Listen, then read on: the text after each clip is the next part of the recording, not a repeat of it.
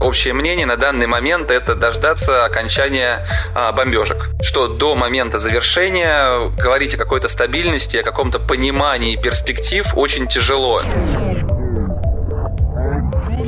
Дорогие селлеры, что вы будете делать, когда у вас закончится товар? Вот э, здесь очень большой вопрос.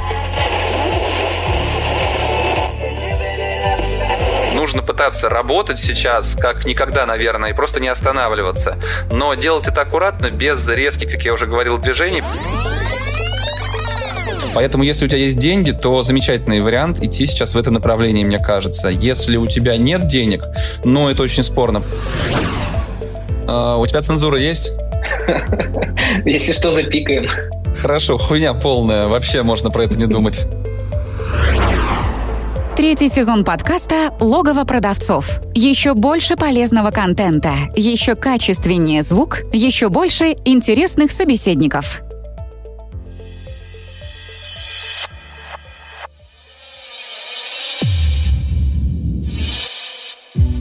Всем привет!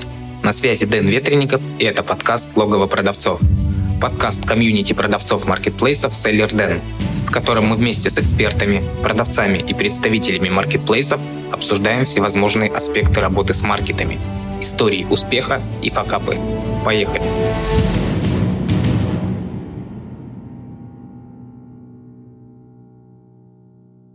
Сегодня в гостях у меня Борис Преображенский. Борис, привет. Привет. Спасибо, что пригласил.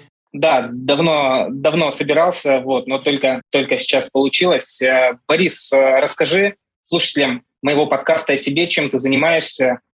Слушай, ну это на самом деле сложный вопрос. Я занимаюсь разными совершенно проектами, занимался, и занимаюсь. Очень хочется верить, что буду заниматься, продолжать ими. Наверное, из актуального, если говорить о маркетплейсах, о продажах. Это такой самый большой мой бизнес, это foroffice.ru. С начала 2000-х годов э, занимаемся поставками оборудования. Сейчас такой B2B поставщик, крупнейший, э, большого печатного оборудования и полиграфических разных систем. Ну, это такой самый крупный бизнес, там несколько миллиардов оборота, много сотрудников э, и почти нулевая работа с маркетплейсами.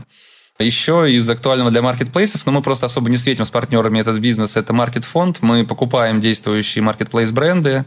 Была своя стратегия до всей этой жуткой ситуации, начавшейся. Пока не совсем понятно, во что это переродится, но продаем вроде достаточно неплохо на маркетплейсах сейчас различную продукцию под собственными брендами. Следующее – это подкаст «Практика Days». Вот с приходом пандемии я начал делать ежедневные эфиры. Сейчас они чуть-чуть притормозились, уже не ежедневные, просто потому что тема достаточно сложная, и многие компании сейчас не готовы говорить, я сам не вижу особой необходимости каждый день выходить в эфир. Это такой подкаст для крупного и среднего бизнеса, ритейла, якома и банков. Вот цифровой трансформации, e-commerce, диджитал-технологиях. А, у меня есть несколько агентств. Это и сервис, а, такая антифрод-система по ведению CPA под ключ от Spire, и э, новая линия продвижения, агентство, которое занимается поисковым маркетингом, ателье есть, ну, еще несколько проектов, которые вряд ли интересны в контексте сегодняшнего разговора.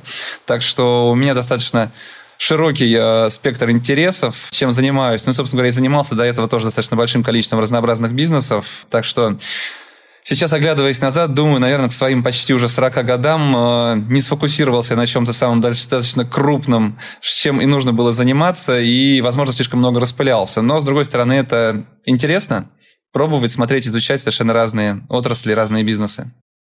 То есть я не совсем понял, ты жалеешь о том, что не сконцентрировался в свое время на чем-то одном, или наоборот считаешь это преимуществом? А, ну, жалеть нельзя, жалеть нельзя. Но понимаю, что если бы Шила в одном месте не играла так активно в 2007, 2008, 2009 годах, наверное, можно было бы построить бизнес э, принципиально другого масштаба.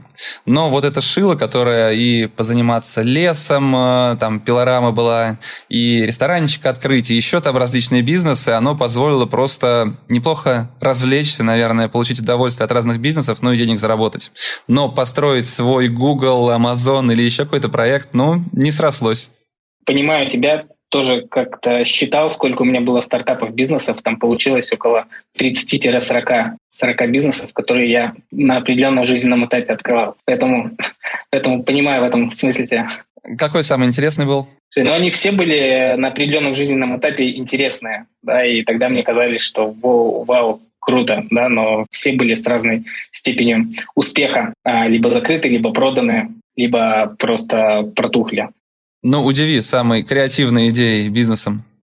Ну, сходу, сходу тяжело так сказать, но, а, наверное, это лет 12 назад эта служба помощи призывникам достаточно актуальная, наверное, на сегодняшний день штука, да, когда мы искали болезни у призывников, которые позволяют им, ну, говоря прямо, откосить от службы в армии.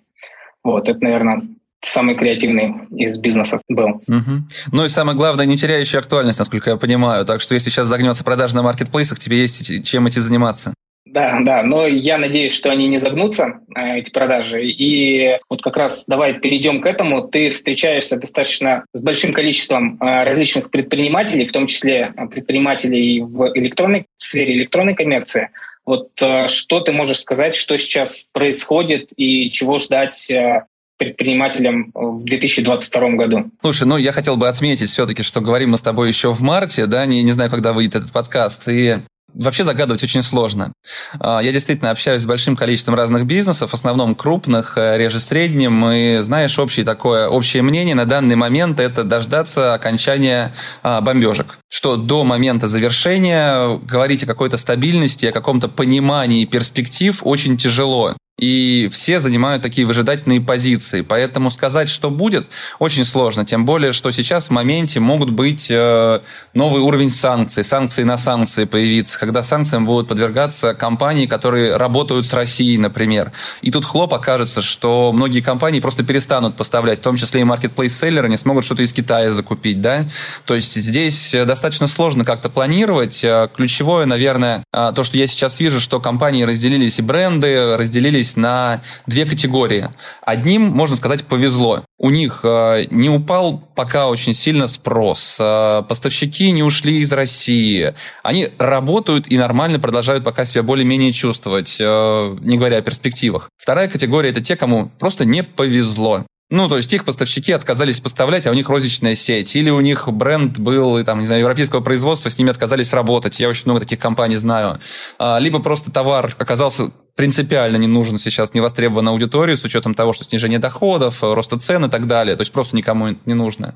И каждая из этих двух категорий делится на три. Внутри одни просто ничего не делают, оставляют как было, чуть-чуть косты подрезали и выжидательную позицию, как я сказал, заняли. Наверное, это самое большое количество э, компаний. Вторые срезают все, сокращают все, что можно, готовясь к самым тяжелым временам. И третий – это кто выбирает стратегию тестирования гипотез, MVP и попытки развития, вытащив из загашничка все мысли, которые были за последнее время, все какие-то новые идеи, пытаются сделать MVP-шки, новые продукты вывести, новых поставщиков найти, застать новые платформы, программы лояльности, приложения, ну вот все, что возможно, и в формате MVP протестировать. И наверное, если говорить о перспективах, то даже сейчас сказать, у какой из этих трех категорий перспектив больше на горизонте всего 2022 года, мне кажется, очень сложно, потому что мы просто не понимаем, а, Дальше будет ли какой-то значимый переворот в спросе, будет ли какой-то переворот в поставках. То есть сейчас есть большие проблемы там, с, поставками из Китая. Но это в текущем моменте кто-то как-то обходит и ждем. А, в любом случае понятно, что у большинства компаний, с кем я общаюсь сейчас, на 2-3 месяца, то есть до мая, до июня условно, есть стока, а что будет дальше, многие просто не понимают. То есть сейчас ищут какие-то способы а, привести какую-то продукцию, ждут от а, брендов, от вендоров каких-то новых условий поставок, возможностей поставок. В компаниях, в том числе и ушедших с российского рынка, ведь у них тоже в России есть сотрудники. Сотрудники сидят, и они ну, то есть пока их не уволили, они не хотят брать и уходить. Где там сейчас работу искать? А все думают о том, как сделать эти поставки. И пускай бренд официально заявил, то у них есть в России сток, у них есть возможность что-то там через Казахстан привезти. И эти компании сейчас тоже раздумывают, как бы пойти навстречу продавцам российским, чтобы продолжать все-таки свою операционную деятельность в стране. Поэтому очень много зависит от того, как все это повернется, в какую сторону. Но основное, что говорят многие, что вот май-июнь – это время, когда станет понятно, как же будем дальше жить. Потому что опять те же самые стоки вот закончатся, и что будут дальше делать? Дорогие селлеры, что вы будете делать, когда у вас закончится товар? Вот э, здесь очень большой вопрос. И, соответственно, те, кто там по одному курсу срочно побежал, закупил огромное количество товаров, предоплатив, условно, там на прошлой неделе, да, когда курс был на максимуме. Сейчас я знаю, что они рвут волосы везде, где только возможно, потому что сейчас можно было бы сделать это дешевле. И это все скажется в конечном итоге на этих бизнесах. Поэтому э, сейчас э, многие категории, даже те, которые хорошо росли в последнее время, они, как вот недавно говорили в эфирах тоже, они сделали домик. То есть сначала продажи росли, а потом пошли вниз и там мебель, еще какие-то категории, которые, ну, типа в данный момент могли бы быть хорошие, там Икея ушла, еще кто-то ушел, они, показав феноменальный рост, сейчас снижаются. Многие игроки идут еще в плюсе к прошлому году, но при этом тренд такой, что вот как раз, э, возможно, отложенный спрос они забрали сейчас, и в ближайшие месяцы действительно будет его падение. Поэтому вот если считать, что хуже уже не станет, а то, что я не могу называть, закончится в ближайшее время, то, ну, то есть 22 год есть шансы у удачливых, у особо удачливых, наверное, пережить точно так же, как и 21 год, если говорить о выручке, там, о каких-то этих показателях. То есть достаточно безболезненно. Но, опять-таки, ты понимаешь, что завтра может все измениться, и какие-то там факторы, там, изменения курсов, они повлияют так, что прогнозирование, все, весь наш прогноз, он просто окажется, ну, совершенно неадекватным, нерелевантным. Ну, ты считаешь, что дело только в удаче или можно каким-то образом предусмотреть э, возможные возникающие факторы и те факторы, которые сейчас есть, для того, чтобы, ну, как минимум, э, не потерять э, свои позиции? Ну, тут все зависит, мне кажется, от стратегии компании, потому что кто-то нацелен на развитие бренда, кто-то нацелен на там, заработать деньги здесь и сейчас. Э, поэтому это очень сложно. И удача, ну, знаешь, наверное, не удача, но могли ли мы подумать месяц назад, что начнется спецоперация? Наверное, не могли. И точно так же и сейчас. То есть, как бы это неудача, это стечение обстоятельств, по сути. Поэтому пододвигать к себе какое-то там светлое будущее, безусловно, нужно нужно пытаться работать сейчас как никогда, наверное, и просто не останавливаться. Но делать это аккуратно, без резких, как я уже говорил, движений, потому что завтра что-то может измениться, а шаги совершенные уже будет никак не повернуть обратно. Поэтому, если мы говорим все-таки о marketplace брендах, то а, тут, наверное, ключевое я хотел бы просто отметить, что сейчас в связи с уходом большого количества крупных бизнесов, большого количества крупных производителей брендов а, на полках в ритейле, в офлайн ритейле в первую очередь, в онлайн-ритейле, деле образуется свободное место. И это место, особенно удачливое, наверное, все-таки я повторю это слово, и а, хорошо построившие процессы компании, бренды, те же marketplace бренды вполне могли бы занять. Я вообще считал, что marketplace бренд это классная история, но Помимо того, что если стратегия какая-то долгосрочная, они просто сейчас здесь зарабатывать на маркетплейсе ближайший год-два, то это стремиться к выходу в полноценный такой D2C, direct-to-consumer бренд, а, подавая в собственной онлайн-рознице, выходя на полки в онлайн и офлайн ритейл, а, там корнеры открывая какие-то свои, то есть стремиться к этому нужно, создать полноценный бренд. И сейчас то время, если у тебя есть хороший сток, если твои поставки не накрылись, или если у тебя есть а, собственные, собственное производство, ты так называемый DNVB бренд, да, Digital Native Vertical Brands, когда ты все от производства до продажи полностью ведешь сам, то нужно идти туда. Приходя в офлайн ритейл, раньше там было условные 120 дней, там к примеру, э, оплата. Сейчас э, ритейлу у них нет денег, у них очень большие проблемы, но э, они вынуждены идти навстречу производителям, поставщикам своим, которые говорят, что мы готовы грузить только в деньги, ну или там с какой-то минимальной отсрочкой. Им просто нужен товар, его нет. Поэтому сейчас то время, когда можно собрать все свои стоки, найти какие-то резервные контрактные производства для того, чтобы увеличить мощности достаточно оперативно, и пойти в большой ритейл. И мне кажется, что с точки зрения того, что вот ты говоришь, там, ждать удачу или как-то подвигать, мое мнение, что относительно маркетплейсов двигаться стоит в этом направлении сейчас для того, чтобы заложить такой фундамент. Не просто хорошие продажи на маркетплейсах в 2023 году, а именно полноценный капитализируемый бренд, который ты сможешь именно развивать сейчас начать? Вопрос, наверное, не совсем для подкаста, потому что, возможно, к моменту выхода подкаста уже будет ясно. Но вот как э, ты относишься к тому, что сейчас подано большое количество заявок на регистрацию товарных знаков тех компаний, которые ушли из России. Там Mercedes, BMW, то, что Макдональдс и другие компании в России подают заявку на их регистрацию. Есть ли будущее у таких компаний, есть ли э, будущее у таких э, новорожденных брендов, зарегистрированных э, российскими юридическими лицами? А, у тебя цензура есть? Если что, запикаем. Хорошо, хуйня полная. Вообще можно про это не думать. Ну, ты думаешь, их зарегистрируют или нет все-таки? Какая разница?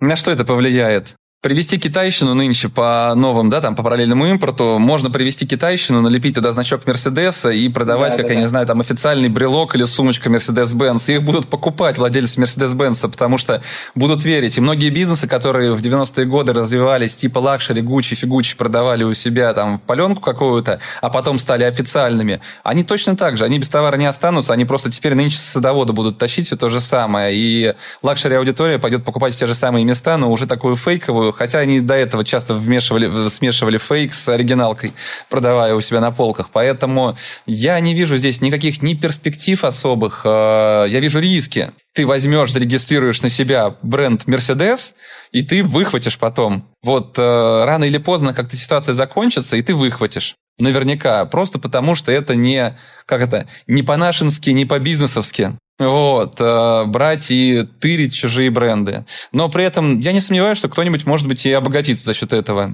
То есть возьмет, зарегистрирует тот же Мерседес, притащит паленку какую-то и будет продавать, говоря, что никто, кроме меня, не имеет права Мерседес продавать. Но мы живем в такое замечательное время, когда самые необычные шаги становятся выгодными. Поэтому, ну, я не, не, расщи, не расцениваю это как какой-то бизнес, бизнес-возможность, просто потому что долгосрочность под очень большим вопросом и этичность этого вызывает большие сомнения. Соглашусь с тобой, тоже э, придерживаюсь такого же мнения. Э, аудитория моего подкаста — это больше начинающие предприниматели, те, кто только недавно вышел на маркетплейсы, либо только собирается выйти на маркетплейсы. Вот какой э, совет ты можешь дать, как действовать в текущих условиях, Имеет ли смысл сейчас а, закупать товар и выходить с новым товаром на маркетплейсы или подождать сейчас не лучшее время для этого? Потому что в том числе а, не только цены а, на закуп меняются вместе с курсом, но меняется и политика маркетплейсов, меняются тарифы, меняются условия, меняется стоимость логистики, то есть достаточно больш большое количество факторов, которые в текущий момент могут в любой момент измениться. Да? Вот что в такой ситуации им делать? Ну, отвечая на твой вопрос, мне кажется, нужно сказать о том, что крупные компании известные предприниматели, люди с большими деньгами сейчас, а, в том числе те, которых мы знаем, а, они двигаются в сторону развития новых брендов сейчас. А, это действительно, если говорить об этом пресловутом окне возможностей, которое сейчас появилась, в которой, как говорят, главное форточку не вывалится, то создать новые бренды, создать новые продукты, вывести их на маркетплейсы, вывести их в ритейл, как я уже говорил, это действительно возможность. Появилось место, появилась полка. Если у тебя есть деньги на запуск этих продуктов, то, опять-таки, возвращаясь к тому, что я уже сказал, что через 2-3 месяца стоки могут опустить, и части продуктов просто не будет на тех же маркетплейсах. А, это возможность, безусловно. И если говорить о том, что выбрать за отправную точку для бизнеса сегодняшний день, то создавать новые бренды, выводить новые продукты – это очень актуально. Я общаюсь с разными производителями, кто производит и косметику, и бытовую какую-то химию, еще что-то. У них завал сейчас запросов от э, разных компаний, и в том числе я общался с разными, то есть по созданию под э, чужим брендом продукции. То есть зачастую даже без каких-то уникальных свойств просто налепите наш логотипчик, и мы у вас возьмем э, фуру, контейнер этого хозяйства. Потому что люди стараются вывести. То есть если говорить о возможности, то да, это возможность. Но опять-таки тут вопрос в деньгах. Очень много э, в России сейчас э, денег у таких миллионеров, миллиардеров из регионов непубличных, которые просто их там копили, собирали, зарабатывали на каких-то своих бизнесах, а сейчас выяснилось, что они постепенно обесцениваются, а куда ты их девать будешь? Ты даже, ну, условно, в валют нормально это не переведешь, да, и не выведешь из страны. И они начинают инвестировать. Инвестировать в бренды, инвестировать в производство, собирают всякие фонды большие, собирают сейчас свои фонды новые на производство, на покупку, на открытие производства России. И очень много этих людей вкладывается туда. Поэтому, если у тебя есть деньги, то замечательный вариант идти сейчас в это направление мне кажется. Если у тебя нет денег, ну, это очень спорно, потому что при отсутствии компетенции, при отсутствии возможности а, масштабировать свой бренд производства, ты можешь столкнуться с тем, что все достаточно быстро загнется, а продажи не пойдут. И тут важно все-таки стрелять не в один товар, не в одну категорию, как мне кажется, а сразу в большое количество. Что-то может выстрелить и выстрелить феноменально. Опять-таки тут зависит от определенной удачи, да, кому повезет, не повезет. Э, вернулся какой-нибудь такой бренд на российский рынок, или вот поставки такого кто-то начал там серые вести, и окажется, что твой продукт не нужен. А в какой-то категории, там, я не знаю, бах, пропали прокладки. Окажется, что прокладки пошли, а может быть, не пойдут.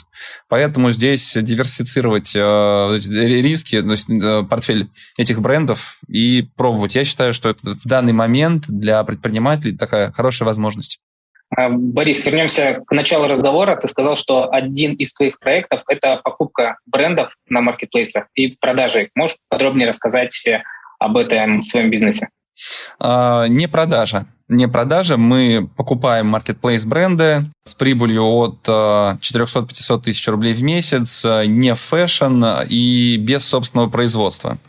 Вот такую мы выбрали стратегию, был у нас а, план. Сейчас а, мы до этого публично про это особо не говорили, не говорили о том, кто у нас инвесторы, как мы работаем, просто потому что это ну, не особо интересная широкому кругу история, нам нет никакого смысла ее каким-то образом пиарить. Так что да, работаем. Если есть такие бренды, то приходите, но в данный момент пока непонятная ситуация, и в целом мы видим, что многие бренды, marketplace бренды я имею в виду, они э, не понимают, э, сколько они нынче стоят, они не понимают собственные перспективы, но, скорее всего, стоимость будет снижаться сейчас э, из-за рисков, и посмотрим. То есть мы пока не можем однозначно понять, как этот будет развиваться дальше наш бизнес, будем наблюдать за этим.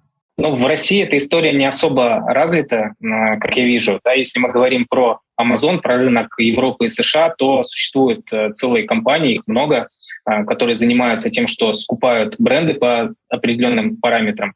В России эта тема э, не особо развита. С одной стороны, наверное, с той точки зрения, что сами маркетплейсы сейчас не делают шаг в сторону того, что можно, к примеру, будучи индивидуальным предпринимателям продать э, свои карточки товаров на маркетплейсе кому-то другому, в принципе, ни на Wildberries, ни на Озоне это невозможно. Вот. Э, с другой стороны, сами предприниматели не э, видят такой возможности, да, не выращивают свои бренды на продажу.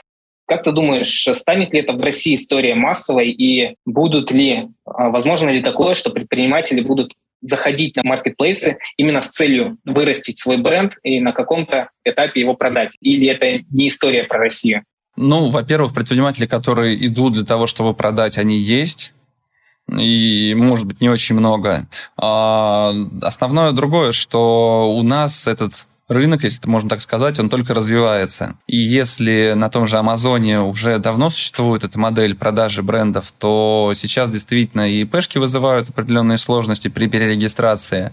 И э, очень многие селлеры говорят, что, слушайте, ну как бы нахрена мне продавать вам свой бренд, если я вот за прошлый месяц заработал 500 тысяч, в прошлом миллион, а вы предлагаете оценить мне там в 24-36 месяцев стоимость э, моего бренда там по миллиону рублей, скажем, в месяц там средней чистой прибыли. Ну, как бы я же могу там в следующем месяце 2 сделать, а еще через месяц 3 миллиона выручки, прибыли, в смысле, извини. Зачем мне это нужно? Они еще многие, то есть наверняка кто-то прав, но большинство пока не оценивает те риски, что в категорию придут другие игроки с товаром лучше или с тем же самым товаром, что это может быть там спрос на этот товар может упасть, что их обгонят конкуренты, что их отключат. Ну, то есть огромное количество факторов не берут в расчет, и поэтому зачастую, как мне кажется, мы видели неоднократно уже эти истории, когда к нам возвращались эти продавцы и говорили, слушайте, вот мы тут посмотрели, а у них бах рухнуло, бах товар, который у них типа уникальный был, притащили сразу несколько других компаний, и все. То есть там их обскакали, там выкупились, ну что-то еще сделали и вышли наверх. А, они просто не очень оценивают риски хорошо. Поэтому в этом, наверное, основное различие с а, другими маркетплейсами зарубежными. То есть там уже продавцы понимают, как оцениться и как будет работать. А, поэтому будет развиваться это направление. К нам пришли э, фонды, обращались разные крупные, крупнейшие, со словами о том, что мы вот искали кого-нибудь, кто этим занимается, вот вы тут этим занимаетесь, давайте говорить. Но вот в данный момент все пока приостановилось, пока непонятно, что дальше будет. И э, пока развиваемся на собственные средства, а там будет видно, потому что сейчас для привлечения каких-то инвестиций, возможно, не самое лучшее время. Но, опять, как говорил вначале, нужно переждать и понять, каковы перспективы в целом, как ситуация будет выглядеть. Поэтому создавать на продажу, мне, честно говоря, вообще в целом такой подход не очень нравится. Я понимаю, что есть стартаперы, еще кто-то. Я всю жизнь старался создавать те проекты, которые будут э, многие годы приносить прибыль, удовольствие, и когда я буду на пенсии, позволит мне делать то, что я захочу на ней. Поэтому я ну, для себя такой вариант не рассматриваю. И, соответственно, мы сами бренды не продаем, мы собираем их, мы их вокруг себя для того, чтобы они приносили хорошую прибыль. Ну и представь себе, есть рейтинги всякие топ-100 e-commerce проектов, еще какие-то. И тут появляется наш маркет-фонд в топе, у которого выручка ого-гошечки, потому что брендов скупили очень много, у которого прибыль ого-гошечки, в отличие от всех остальных компаний, находящихся там в топе. И э, как он будет капитализироваться? Возможно, тоже ого-гошечки. Ну, то есть мы... Это такая теория из э, месячной давности, по большому счету, сейчас непонятно, но в целом это прибыльные бизнесы, которые мы в любом случае пока будем развивать. Да, но на Амазоне же есть э, отдельная категория предпринимателей, которые именно регистрируют бренды с целью через какое-то время их продать, зная потребности вот этих различных компаний, фондов, которые их скупают. А это почему бы не, не бизнес, да, то есть это отдельный бизнес, который достаточно э, активно и широко развивается. У нас пока такого нет, может в том числе из-за того, что не сформирован рынок вот тех организаций, которые занимаются скупкой этих э, компаний. Если ты создаешь что-то, чтобы продать, тебе нужно понимать, почем ты и когда сможешь это продать. У нас пока это просто непонятно, поэтому есть... И, и кому продать, да? Да, да, да. У нас, единственная есть... компания, это не публичная. Ну нет, на самом деле не единственная. Есть и другие непубличные компании, которые этим занимаются. Просто, ну, такого цивилизованного рынка еще, по сути, не существует в этой сфере, поэтому все будет, все будет. Но опять-таки, тут, понимаешь, мы гадаем, потому что может оказаться, что там вообще маркетплейсом будет не очень хорошо. Хотя, скорее, как раз маркетплейсом будет лучше, чем э, офлайн ритейлу. Скорее всего, и офлайн ритейл окажется внутри маркетплейсов какое-то время ближайшее, по крайней мере, несколько крупных офлайн ритейлеров, в которых э, высоченная закредитованность, э, тяжелая ситуация, снижение продаж, а у маркетплейсов у них GMV продавцов взяли, отщипнули от продавцов немножко выручки, на эти деньги взяли кого-нибудь купили, вложили в строительство новых распределительных центров и так далее. Ну, поторчат денег продавцам. В любом случае это будет, возможно, дешевле, чем брать какие-то безусловные кредиты, да, с тяжелыми ставками, не говоря о том, что риск того, что у тебя твой маркетплейс заберут, он достаточно высок от банков, которые кредитовали вас. Поэтому я думаю, что у маркетплейсов, ну, опять-таки, то есть там логичным кажется, что у них есть перспективы очень хорошие.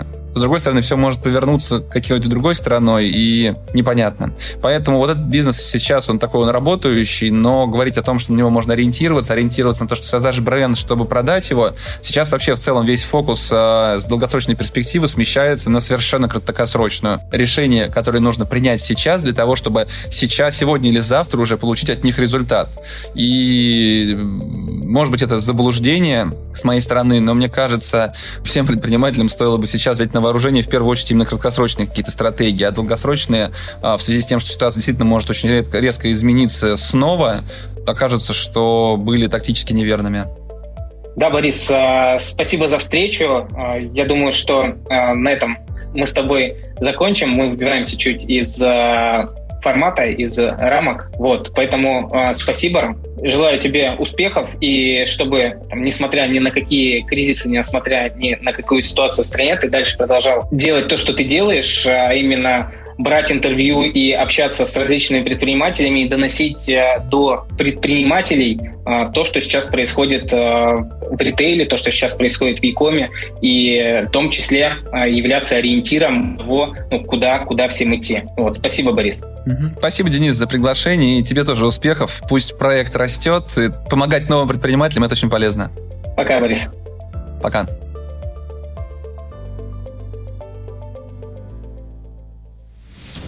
Чтобы не пропустить следующий выпуск, подписывайся на подкаст, ставь лайк и заходи на сайт логово продавцов sellerden.ru sellerden.ru